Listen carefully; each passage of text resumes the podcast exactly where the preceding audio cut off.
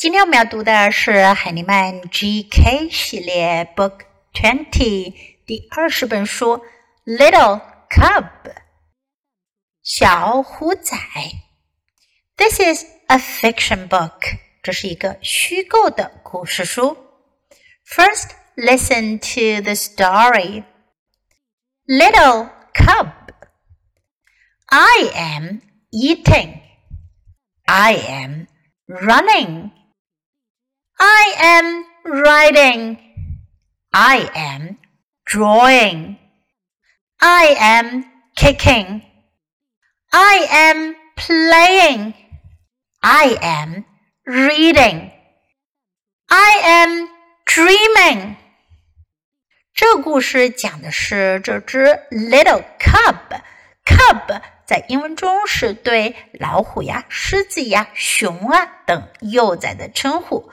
cub，我们可以从图片上看到，这是一只小老虎，小虎仔。在这本书中，主要用到的还是我们之前学到过的现在进行时句型，I am 后面加上 ing 形式的动词，动词的原形加上 ing，表示正在进行某个动作。I am eating，eat。吃，I'm eating 正在吃，run 跑，I'm running 正在跑，riding ride 骑乘，ride 可以表示骑车，也可以表示乘坐公共汽车，也可以表示乘坐某种交通工具。在这里，小虎仔坐上了小车，所以呢是乘坐小车。I'm riding 正在乘坐，drawing 画画 draw am drawing 正在画画，kicking kick 踢踢球。Am kicking 正在踢球，playing play 玩儿。Am playing 正在玩儿，reading read 阅读读书。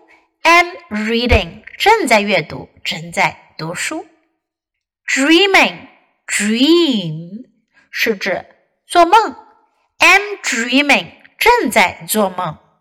OK，掌握了这些动词的现在进行时形式。现在，Let's read the book together, sentence by sentence. Follow me. Little cub. I am eating. I am running. I am riding. I am drawing. I am kicking. I am playing. I am reading. I am dreaming. 这本书讲的是小虎仔从早到晚不同的时刻正在做的事。小朋友们也可以试试把自己一天中不同的时刻正在做的事情用 I am doing 这个句型表达出来哟。OK，今天的绘本我们就读到这里。Until next time, goodbye.